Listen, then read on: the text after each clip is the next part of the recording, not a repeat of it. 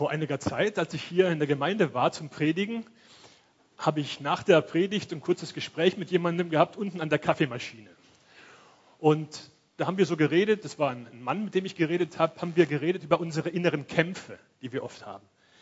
Dass das oft so ist bei uns, dass wir uns vorstellen, vielleicht, jetzt sind wir schon lange Christ und wir haben einen gewissen Stand erreicht, eine gewisse Festigkeit im Glauben und irgendwann einmal durch eine Sünde, die wir begehen oder durch Sorgen, die wir uns machen, Verzweiflung, stürzen wir ab, schlagen hart auf dem Boden auf und kennen uns selber nicht mehr.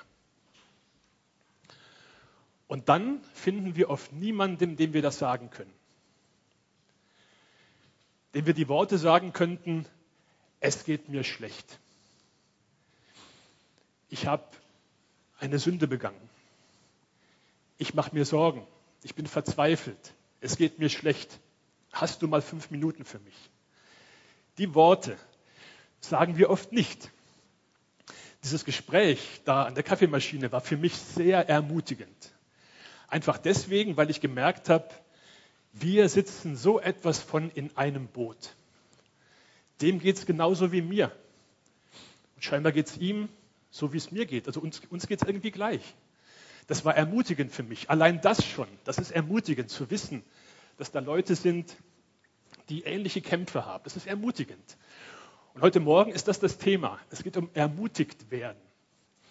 Und da möchte ich euch aus der Bibel einen Text vorlesen. Ähm, da geht es im ersten Teil darum, dass, äh, wie uns Jesus selber ermutigt, was wir in Jesus haben. Und im zweiten Teil geht es darum, was wir einander geben könnten.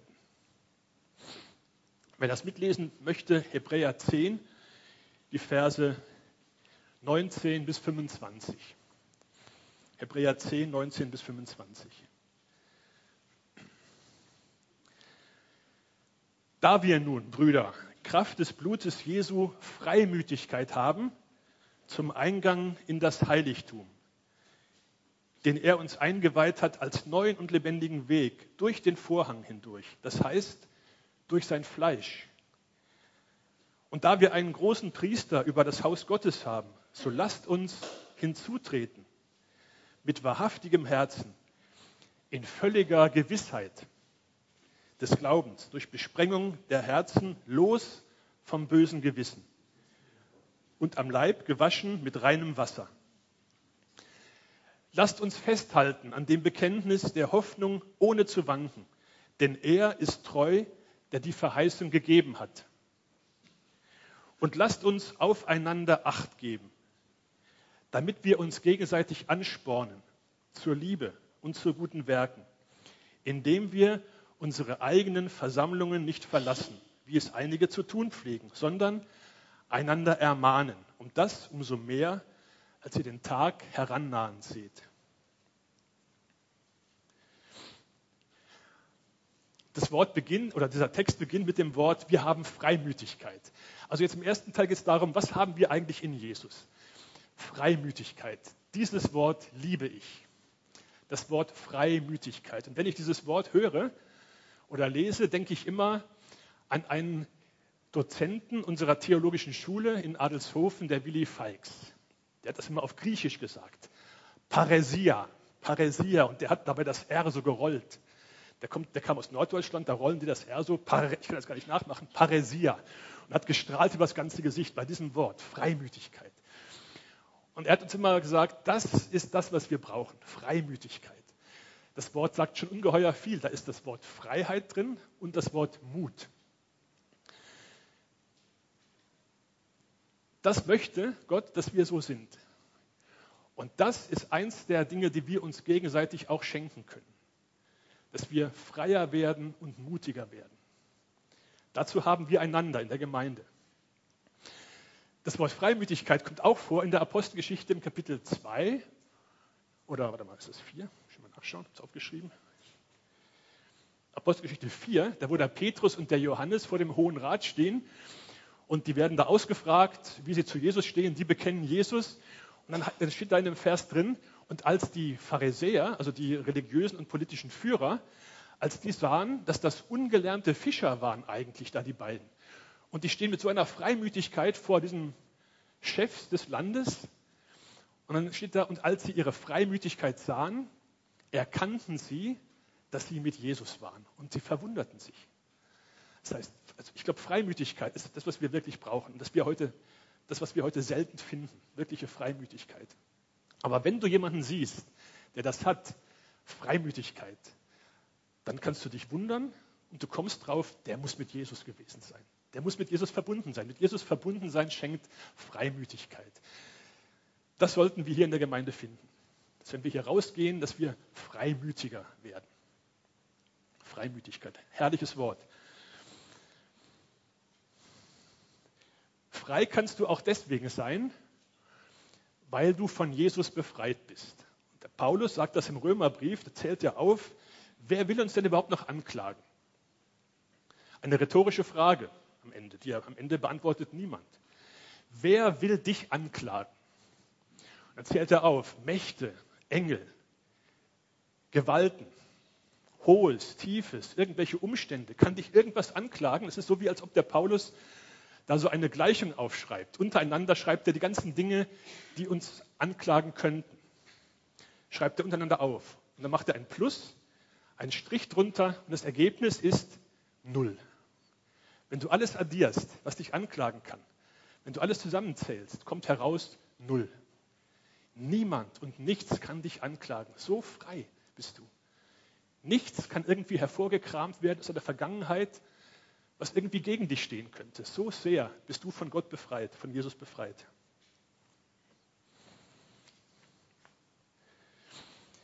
Kein Teufel kann dich anklagen, kein Mensch und auch nicht du selber. Da kommen wir nachher noch dazu. Du selber. Manchmal kommt mir vor, sind wir selber unsere größten Entmutiger. Und sagt der Paulus, Jesus hat was getan für uns, schreibt er hier. Du hast Freimütigkeit zum Eingang in das Heiligtum. Zu dem Heiligtum möchte ich nachher noch was sagen. Einen lebendigen Weg durch den Vorhang. Der Vorhang. Daran denken wir, die etwas Bibelkundigeren unter uns, gleich mal an die Kreuzigung von Jesus, da wo der Vorhang im Tempel zerrissen ist. Das ist das Bild, was hier steht. Das Heiligtum war getrennt von den allgemeinen Leuten durch einen ungeheuer schweren Vorhang. Der ist zerrissen, von oben nach unten zerrissen worden, als Jesus gestorben ist. Und damit wollte Gott zeigen, jetzt ist der Weg frei, ein neuer Weg, ein neuer Weg. Überhaupt an diesem Tag, wo Jesus gestorben ist, an diesem Karfreitag, ist vieles zerrissen. Ist vieles zerrissen. Zuerst einmal Jesus selber als Person. Sein Leib zerfetzt worden unter den Schlägeln der römischen Geißel durchbohrt worden, an den Händen und Füßen in die Seite gestochen worden, zerrissen. Der Vorhang ist zerrissen, habe ich schon erwähnt, um den Weg frei zu machen. Die Schöpfung hat sich bedeckt, um das nicht weil sie das nicht anschauen konnte, dass Jesus der Schöpfer dort am Kreuz hängt. Die Felsen sind zerrissen durch ein riesiges Erdbeben. Gräber wurden zerrissen, haben sich geöffnet und sind ähm, das sind, das sind Tote herausgekommen, um Jesus zu verkündigen. Und noch etwas ist zerrissen. Jetzt kommen wir wieder zum Text zurück. Noch etwas ist zerrissen. An diesem Tag. Und das hat, das hat was mit dir zu tun, was da zerrissen worden ist, mit dir persönlich. Dein Schuldschein ist auch zerrissen. Deswegen bist du frei von dem bösen Gewissen. Deswegen kannst du Freimütigkeit haben, weil das einfach zerfetzt ist. Zerrissen ist das, was was dich anklagen könnte. Das haben wir in Jesus. Es geht immer noch um Ermutigung. Das ist ermutigend, finde ich, zu wissen, das haben wir in Jesus. Jesus hat einen neuen, lebendigen Weg aufgemacht durch den Vorhang. Das ist sein Leib, steht hier. Einen neuen, lebendigen Weg. Der Weg ist neu und der ist lebendig. Das heißt, diesen Weg, den es gibt, seitdem Jesus am Kreuz gestorben ist, diesen Weg ist vorher noch nie jemand gegangen. So wie du seitdem zu Gott kommen kannst, ungehindert, mit Freimütigkeit. So konnte vorher niemand zu Gott gehen. Erlöst durch Jesus, mit dem Heiligen Geist motiviert, Jesus wohnt jetzt in uns, so konnte früher niemand zu Jesus gehen, vor Jesus. Aber jetzt geht das, ein neuer Weg. Es kann sein, dass jemand hier ist, der das doch gar nicht so äh, kennt. Ich, ich habe mit manchen Leuten auch in meiner Arbeit geredet, die wissen schon, wenn man sie fragt, wer ist Jesus, wissen sie einiges zu sagen. Aber dass Jesus so nah sein kann, dass Jesus selber der Weg ist, dass er nicht nur einen Weg zeigt und sagt, da geh hin in die Richtung, mein Segen geht noch mit dir, aber geh, so ist es nicht, sondern Jesus ist selber der Weg. Das kennen viele nicht. Falls das bei dir so ist, dass du das noch so, persönlich noch nicht kennst, möchte ich dich einladen. Lass heute in deinem Leben eine Revolution geschehen. Lass etwas komplett neu werden. Geh diesen neuen Weg mit Jesus. Dieser neue Weg, das ist Jesus in Person. Jesus in Person ist dieser Weg. An, bei ihm hast du die Kraft, die Ermutigung. Wenn du gefallen bist, an ihm kannst du dich aufrichten. Er selber ist der Weg. Ich habe meine Geschichte gelesen von einem Kriegsgefangenen, der irgendwo in Asien, vielleicht war das Indonesien oder so, in einem Kriegsgefangenenlager war. Und der hat es geschafft, dort auszubrechen. Aber drum, drumherum ist nur Dschungel um das Lager herum. Und er ist einfach raus und wollte sich irgendwo Richtung Meer durchschlagen und dann, um dann einen Hafen zu finden, irgendein Schiff vielleicht, wo er nach Hause fahren kann. Und wo er da im Urwald herumstolpert, trifft er einen Eingeborenen. Und der Eingeborene merkt, der braucht Hilfe, der Mann. Und er geht mit ihm. Die gehen zusammen durch den Dschungel. Und der Eingeborene sieht, oder der, der, äh, der, der, Flüchtling sieht aber keinen Weg und fragt dann irgendwann nach Stunden den Eingeborenen irgendwie mit Händen und Füßen, bist du sicher, dass das der Weg ist? Dass das der richtige Weg ist in die Freiheit? Ich sehe hier keinen Weg. Es ist nicht mal ein Trampelpfad zu sehen. Bist du sicher, das ist der richtige Weg? Der Eingeborene kann ein paar Brocken der Sprache und sagt, hier kein Weg, hier ich Weg. Ich bin der Weg, sagt er. Das ist so bei Jesus auch. Es gibt keinen Weg, durch den du glücklich werden kannst. Es gibt keine, keine Lebensstrategie, aber es gibt Jesus und er ist der Weg. Es gibt keinen Weg, aber Jesus ist der Weg. Verstehst? Das ist das Wichtige, das ist das Ermutigende. An Jesus halten und dann, und dann hast du all das, was er dir geben kann. Er ist der hohe Priester, steht hier, der, der große Priester. Was macht ein Priester? Ein Priester ist der Vermittler zwischen Menschen und zwischen Gott. Was tut Jesus in diesem Augenblick für dich? Er hat deinen Namen auf den Lippen, arg, euren Namen auf den Lippen und nennt ihn vor Gott und sagt, der ist mir wichtig, das ist mein Freund, für den bin ich gestorben. Dem Herr vergib die Sünden, den Herr motiviere immer wieder neu, dem gib Kraft, der braucht das jetzt. Der hat niemanden, dem er sagen kann, wie schlecht es ihm geht. Wir bringen ihn gemeinsam durch. Das macht Jesus jetzt für dich. Meine Lieblingsbezeichnung von Jesus, die findest du im 1. Petrus Kapitel 2. Da steht, Jesus ist der Hirte und der Hüter unserer Seelen. Das ist eine, ein schöner Ausdruck. In meiner Arbeit auf der Psychosomatik in Feldkirchen benutze ich das sehr, sehr häufig, weil die meisten Menschen kennen Jesus nicht so. Dass er der Beschützer und der Behüter unserer Seelen wäre, dass, dass du dich zu ihm wenden kannst, wenn es dir schlecht geht. Er kennt deine Seele und er weiß, was du in diesem Augenblick brauchst und er will deine Seele behüten und beschützen. Ein Schutz drumherum sein. Das will Jesus für dich sein. Das ist er in diesem Augenblick für dich. Vers 22 und 23. So lasst uns hinzutreten mit wahrhaftigem Herzen, in völliger Gewissheit des Glaubens, durch Besprengung der Herzen los vom bösen Gewissen und am Leib gewaschen mit reinem Wasser. Lasst uns festhalten am Bekenntnis der Hoffnung, ohne zu wanken, denn er ist treu, der die Verheißung gegeben hat. Dieses schuldbeladene Gewissen. Wir haben eben habe ich von dem Schuldschein gesprochen, der ist zerrissen. Aber es gibt viele Stimmen, die trotzdem in unser Gewissen hineinsprechen. Und oft ist das Gewissen trotzdem schuldbeladen. Und weißt du, was wichtig ist? Welchen, es ist wichtig, dass du einen Entschluss fasst.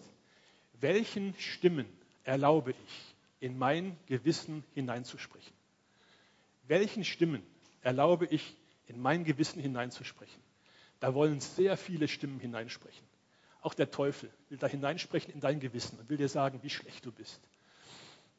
Welchen Stimmen erlaubst du es? Welche Stimmen, welchen Stimmen gibst du Gültigkeit in deinem Gewissen? Was erlaubst du dort? Ich habe eben schon erwähnt, wir sind selber oft unsere größten Entmutiger. Und das, ist, das machen wir so, ganz, oder das macht der Teufel eigentlich ganz geschickt in uns so, dass wir oft wiederholen, was uns im Lauf unseres Lebens gesagt worden ist. Entweder mit Worten oder durch Verhalten anderer Leute ist uns in unserem Leben viel gesagt worden, wer wir sind. Aber das ist oft die Lüge. Das sind wir oft nicht, was uns gesagt worden ist, dass wir irgendwas nicht können, dass wir schlecht sind, dass wir, was weiß ich, ihr wisst eh, was das für Stimmen oft sind. Aber wir wiederholen das oft. Manchmal klingt das ganz lustig, wenn uns irgendwas auf den Boden fällt und wir sagen, ich Idiot oder ich dumme Kuh. Kleinigkeit vielleicht. Aber wenn du es oft genug sagst, dann glaubst du es. Irgendwann glaubst du es. Und im Grunde wiederholen wir mit solchen Aussagen das, was uns andere früher schon oft gesagt haben. Welchen Stimmen erlaubst du in dein Gewissen zu sprechen? Du bist befreit. Das Gewissen ist befreit. Jesus hat dein Gewissen befreit. Der Schuldschein ist zerrissen. Und dann steht hier, an dem sollst du dich festhalten. Lasst uns festhalten an dem. Wir müssen festhalten. Und manchmal ist Jesus für uns nicht so plastisch vor uns, dass wir uns an ihm festhalten könnten. Manchmal geht uns der Glaube verloren. Dann brauchen wir einen Menschen, an dem wir uns festhalten können, der stellvertretend für Jesus jetzt da steht und der mir, und der mir sagt, halt dich fest, vielleicht auch an mir, an meinen Worten, an meiner Ermutigung, halt dich, aber halt dich fest. Weil oft genug ist es bei uns wie auf einem Geröllfeld. Wir stehen auf, einem, auf einer abschüssigen Fläche, lauterlose Steine und wir kommen ins Rutschen. Und wir suchen und finden keinen Halt. Weil all die Steine um uns herum, die uns Halt geben könnten, rutschen ja alle mit. Das ging mir einmal so vor vielen Jahren. Da war ich mal ein halbes Jahr in Südamerika. Da war ich einmal auf einer Bergtour in den Anden. Und äh, bin ich vom Hotel aus morgens ganz allein losgezogen. Sollte man nicht machen in den Bergen, vor allem wenn man sie nicht kennt. Bin ich losgezogen, gar nicht so weit eigentlich, zu einem See, Laguna del Inca hieß der, dann den Berghang hoch und dachte nach einer Stunde, aha, da unten ist das Hotel, da muss ich wieder zurück. Aber jetzt gehe ich nicht mehr den ganzen Weg, den ich gelaufen bin, ich gehe jetzt da gerade runter, weil da unten muss das Hotel sein. Und da war ein Geröllfeld. Da bin ich runtergelaufen, runtergegangen, das war, kam alles ins Rutschen, das war noch ganz gut so ein bisschen, da habe ich noch steuern können, aber es wurde immer schneller. Und ich merkte, das kann jetzt sehr, sehr gefährlich werden. Und habe nach einem Halt gesucht, verzweifelt. Und ungefähr zehn Meter links unterhalb von mir war ein Felsen, der aus diesem Geröllfeld herausragte. Der, der rutschte nicht. Und habe es irgendwie geschafft, so halb darüber zu schwimmen in dem Geröll und mich an dem Felsen festklammern können. Habe dort warten können, bis all die Steine wieder so langsam zur Ruhe kommen um mich herum. Und dann waren es noch einige Meter weiter links rüber zu einer Felswand. Und an der Felswand herunter konnte ich dann absteigen. Ich weiß nicht, wie es gewesen wäre, wenn dieser eine Felsen, der, der feste Felsen dort nicht gewesen wäre. Manchmal hilft es nur, wenn du sowas findest, klammer dich fest, bis es um dich her zur Ruhe kommt. Du findest sonst keine Lösung. Aber, aber Jesus sagt, halt dich einfach an mir fest. Oder wenn, wenn du das nicht wenn du Jesus selber nicht so sehen kannst, als einen Fels jetzt, dann, dann wünsche ich dir, auch in der Gemeinde hier, dass du einen Menschen findest, der dir das sagen kann. Halt dich an mir fest. Halt dich fest. Es kommt alles wieder zur Ruhe um dich herum. Und dann kannst du, dann kannst du weitergehen.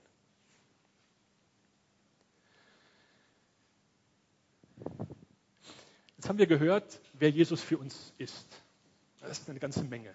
Ermutigung für uns. Zu sehen, das ist Jesus. Jetzt geht es hier weiter in den Versen. Lasst uns aufeinander Acht geben, damit wir uns gegenseitig anspornen zur Liebe und zu guten Werken. Jetzt geht es darum, wer wir füreinander sein sollen. Hier steht das Wort, lasst uns aufeinander Acht geben. Im griechischen Grundtext ist das ein interessantes Wort.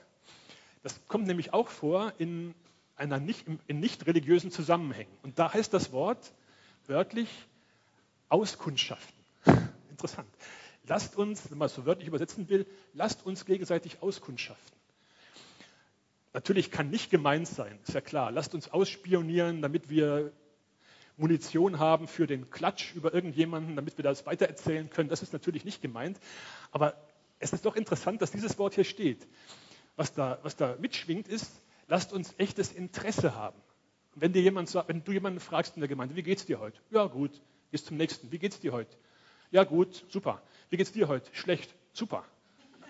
Dann hast du nicht wirklich, nicht wirklich Interesse gehabt. Um das geht es aber eigentlich. Ich habe Interesse für den Menschen, der dir gegenüber ist. Und frag mal nach. Frag mal nach und interessier dich. Wenn, dich, wenn dir jemand sagt, hast du mal fünf Minuten? Ich muss dir was sagen. Dann, dann hab Interesse für diesen Menschen, der jetzt fünf Minuten von dir braucht. Das ist Auskundschaften. In dem ersten Vers, den wir gelesen haben, äh, habe ich gelesen, lasst uns mit Freiheit, Freimut hinzutreten in das Heiligtum. Dieses Heiligtum. Wo ist denn das Heiligtum eigentlich? Einmal ist es hier, würde ich sagen. Hier, überall da, wo Menschen zusammenkommen, Menschen, die Jesus im Herzen haben, ist das Heiligtum. Aber du hast auch in deinem Herzen ein Heiligtum. Jeder hat sein eigenes Heiligtum im Herzen, weil das ist der Ort, wo Jesus wohnt oder wo Gott wohnt. Als der Salomo einen Tempel gebaut hat für Gott, hat Gott gesagt, eigentlich brauche ich keinen Tempel. Der ist mir zu klein. Denn selbst die Himmel der Himmel, sagt Gott, könnten mich nicht fassen. Wie dann dein Tempel. Es gibt aber einen einzigen Ort, der groß genug ist, dass Gott darin wohnen könnte. Weißt du, wo der ist? Dein Herz. Dein Herz ist groß. Dein Herz ist groß genug. Das ist der einzige Ort, wo Gott wirklich wohnen will. Kein Gebäude, aber dein Herz. Da will er wohnen. Aber auch da, wo die Herzen zusammenkommen, in der Gemeinde, will er auch wohnen. Und überhaupt, diese Verse hier, die wir gelesen haben, da kommt ganz oft das Wort wir oder uns drin vor. Wir sind ja alle ziemlich individualistisch, aber wenn wir das lesen, das ist mehr so gemeinschaftlich orientiert. Wir gemeinsam, wir sind das Heiligtum. Wir, wir haben uns so viel zu geben gegenseitig. Wir als, Gemein, als Gemeinschaft. Äh, vor 23 Jahren oder vor 24 Jahren kamen wir nach Österreich, unsere Familie. 24 Jahre ist es her. Da waren wir in Arnoldstein und haben dort eine Gemeinde gegründet, damals. Und als wir die Gemeinde gegründet haben, haben mich diese Verse von Apostelgeschichte 4, äh, Apostelgeschichte 2 total begeistert. Und von denen komme ich bis heute nicht los. Da steht ungeheuer gut beschrieben, wer oder was wir aneinander eigentlich haben, wer wir füreinander sein könnten. Die möchte ich euch kurz vorlesen, diese Verse. Apostelgeschichte 2. Und sie, also diese Christen in der ersten Gemeinde, sie blieben beständig in der Lehre der Apostel und in der Gemeinschaft und im Brotbrechen und in den Gebeten. Alle Gläubigen aber waren beisammen und hatten alle Dinge gemeinsam. Und jeden Tag waren sie beständig und einmütig im Tempel, brachten das, brachen das Brot in den Häusern, nahmen die Speise mit Frohlocken und den Einfalt des Herzens, sie lobten Gott und Gott hat Tausende dazu getan. Tausende kamen dazu. Die haben gar nicht evangelisiert. Die haben nur Gemeinschaft gepflegt. Sie waren zusammen. Das war so ein Magnet für die Menschen drumherum. So ein Magnet. Tausende kamen dazu. Ich glaube, es gibt gar nichts evangelistischeres als eine Gemeinde, die Ermutigung ausstrahlt und die Liebe ausstrahlt, die ein Zusammengehörigkeitsgefühl ausstrahlt. Es gibt nichts Ermutigenderes und ich glaube auch nichts Missionarischeres. So eine Gemeinde ist ein Magnet. Wenn du dir einen starken Magnet vorstellst, starker Magnet, da gibt es ja ungeheuer stark, schaut im Internet, es gibt ja auch Magnetfischer, die, haben, die kaufen sich da irgendwo in Amerika für tausende Euro riesig starke Magnete, binden die an ein Seil und ziehen das an einem Boot oder, oder so durch einen Fluss oder durch einen See und holen alles hervor, was da an Schätzen auf dem Boden liegt. Alte Schwerter zum Teil, alte, irgendwelche alten Sachen halt. Riesig starke Magnete. So ein Magnet ist so stark, dass der alles anzieht, was in der Nähe ist. Wenn er stark ist, der Magnet. Wenn der Magnet schwächer wird, dann musst du die Gegenstände in die Nähe des Magnetes schieben damit sie ein bisschen angezogen werden. Und wenn der Magnet kaputt ist, dann brauchst du Klebstoff. Dann musst du die Gegenstände dran picken an den Magneten. Das ist anstrengend. Da hast du viel zu tun, wenn du das machen musst. Das ist anstrengend. Das Wichtige bei einer Gemeinde oder bei Versammlungen ist, dass wir mehr sind, als dass wir viel tun. Viel tun ist anstrengend, viel Klebstoff verwenden. Aber wenn, wenn, die, wenn die Gemeinde, wenn die Versammlungen das sind, was Jesus hier sagt, wenn wir das einander sein könnten, dann ist das ein starker Magnet. Und du musst aufpassen, dass da nicht alles herangezogen wird, was in der Nähe ist. Ein starker Magnet. Letzter Vers, 25. Indem wir unsere eigenen Versammlungen nicht verlassen, wie es einige zu tun pflegen, sondern einander ermahnen. Und das umso mehr, als ihr den Tag herannahen seht. Dass wir unsere Versammlungen nicht verlassen. Ich bin ja auch Pastor einer Gemeinde gewesen und habe diesen Vers ganz gerne benutzt. So, leere Stühle. Wo sind die Leute alle? Kommt zu unseren Versammlungen. So, aber das ist Klebstoff für den Magnet. Das ist Klebstoff für den Magnet. Brauchen wir nicht. Wenn die Versammlungen allein schon so ein Magnet sind, wenn da so viel Liebe und Ermutigung und, und auch innere Reinigung spürbar ist, dann brauchst du das nicht. Dann kommst du zu den Versammlungen. Wie sollen wir denn zusammenkommen? Mit wahrhaftigem Herzen stand hier. Mit wahrhaftigem Herzen, das heißt echt. So wie du bist. Mit all dem Müll, mit all dem Guten. Und das bringt zusammen. Und dann hast du Ermutigung für dich selber und kannst andere ermutigen. Aber komm mit wahrhaftigem Herzen. So wie du bist. Gott weiß sowieso, wie du bist. Vor Menschen kannst du es vielleicht verstecken. Aber das brauchst du nicht, weil das anstrengend ist. Und weil du zu Freunden kommst, wenn du in die Gemeinde kommst. Das sind Freunde. Du kannst mit Gewissheit kommen, sollst mit Gewissheit, mit Hoffnung kommen, steht hier. In Kärnten gibt es manche Kraftorte. Der Dobratsch ist einer, Mirnok ist einer, die müssen immer wieder aufgeladen werden, habe ich gehört. Meines Erachtens funktionieren die nicht. Also das wird, wird zwar gesagt, es sind so Kraftorte, gibt es viele Kraftorte, aber es gibt funktionierende Kraftorte. Hier ist einer. Das sind Orte, da wo Menschen zusammenkommen, die Jesus im Herzen haben. Und Jesus ist sehr, sehr, sehr kräftig. Wenn da Menschen zusammenkommen, in deren Herzen Jesus wohnt, dann ist das ein Kraftort. Das sind Kraftorte, da kannst du mit Gewissheit hinkommen und sagen, an diesem Ort kann mir heute geholfen werden. Da kann ich heute was ablassen, abladen, liegen lassen. Oder ich kann für andere etwas tragen helfen. Das sind Kraftorte.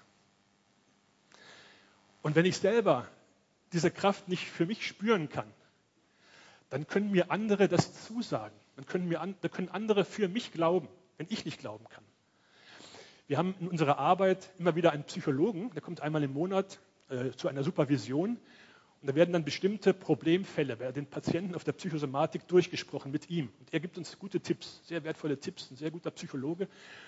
Und ich habe mir eine Aussage, die kam von ihm öfters, habe ich mir gemerkt, hat er gesagt. Wir als Therapeuten, ich meine, ich bin kein Therapeut, ich bin Seelsorger, aber wir als die, die an diesen psychisch kranken Leuten arbeiten, wir müssen den Leuten stellvertretende Hoffnung vermitteln. Wir müssen stellvertretend für diese Menschen glauben, dass es mit ihnen wieder gut werden kann. Die haben den Glauben oft nicht. Da ist oft alles zusammengebrochen. Aber wir können ihnen sagen, in dir sehe ich etwas. Ich sehe da einen Weg. Du siehst ihn noch nicht. Du kannst es noch nicht sehen, aber ich kann das schon in dir sehen. Das wird gut werden mit dir. Ich, ich glaube das. Ich bin überzeugt davon. An dem halten sich viele Menschen fest. Und genau das steht auch hier. Das wollen wir für uns sein. Ein bisschen schauen, wie geht es dem anderen. Ausforschen, gell? ausforschen. Und dann gemeinsam tragen und, und weitergehen gemeinsam. Ich habe äh, mit mittelmäßigem Erfolg früher einige Marathonläufe absolviert. Aber einer war für mich total unvergesslich. Das war, also ich bin meistens in Köln gelaufen. Ich komme ja aus Köln, bin da geboren. Kommt immer zu Fuß da zum Start und zum Ziel gehen. Und da war ein Lauf, da habe ich wieder so mittelmäßig abgeschnitten und immer so im, letzten Fünftel wird das sehr, sehr zart. Krämpfe, alles Mögliche. Und sehr viele und ich auch machen dann Gehpausen. Dann geht man halt ein bisschen zwischendurch, um sich zu erholen. Und da war ich gerade in der Südstadt in Köln, ein sehr lebendiges Viertel. Überhaupt in Köln sind dann 100.000 Zuschauer, Hunderttausende Zuschauer an dem Weg dort, die einen anfeuern mit Trommeln, allen möglichen Transparenten. Äh, ihr riecht wie Sieger, oder der Schmerz vergeht, der Stolz bleibt, motivierende Plakate, sowas in der Richtung. Und, und bei dem, auf dem Nummernschild, da von, von das Teilnehmerschild, ist drunter immer der Vorname, relativ groß geschrieben, bei mir eben Ralf. Und wo ich dann so ging, ziemlich fertig aussah, in der Kölner Südstadt hat mir uns einer einen Kölsch angeboten, habe ich aber nicht genommen, weil ich weiß, das ist nicht so gut, wenn man da schon fertig ist, dann noch einen Kölsch trinken. Und einer sucht, äh, einer sagt zu mir, Ralf, du packst das, du packst das. Ein anderer, Ralf, gib doch mal Gas, das wird was, du schaffst das. Und auf einmal haben sicher 50 Leute gerufen, Ralf, Ralf, Ralf. Die kannten mich nicht, ich kannte die nicht, aber die haben meinen Namen gelesen. Und es ging wieder, ich konnte wieder laufen. Ich bin gelaufen, habe mich dann ins Ziel gequält, aber das war so ermutigend. Da dachte ich, genau das soll in der Gemeinde sein. So soll es in der Gemeinde sein. Wenn es schwer wird und wenn du selber nicht mehr glauben kannst, dann brauchst du andere, die sagen, du schaffst das. Du schaffst das. Ich glaube das für dich, du schaffst das. Und wenn du in die Gemeinde kommst, dann kommst du als Freund zu Freunden. Hier steht Brüder, also Schwestern auch, Geschwister. Als Freund zu Freunden, als Bruder oder Schwester zu Brüdern und Schwestern kommst du. Da bist du gut aufgehoben. Der Kain war der erste Mörder, hat seinen Bruder Abel umgebracht. Und dann kommt Gott und sagt zum Kain, wo ist dein Bruder? Ihr kennt die Antwort vom Kain, sollte ich meines Bruders Hüter sein? Darauf gibt jetzt Gott keine direkte Antwort, da im ersten Mose. Aber wenn du das fragst, Herr, soll ich für meinen Bruder verantwortlich sein in der Gemeinde, für meine Schwester? Ich weiß, was Gott dir sagen wird. Ja, du bist verantwortlich, bist mitverantwortlich. Ihr gehört zusammen, ihr seid Geschwister, ihr seid Freunde. Schaut aufeinander.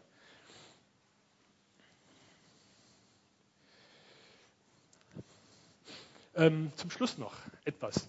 Wir waren letztens in Urlaub, Elke und ich, das erste Mal ohne Kinder, nach 26 Jahren in Umag. Ihr kennt Umag auch.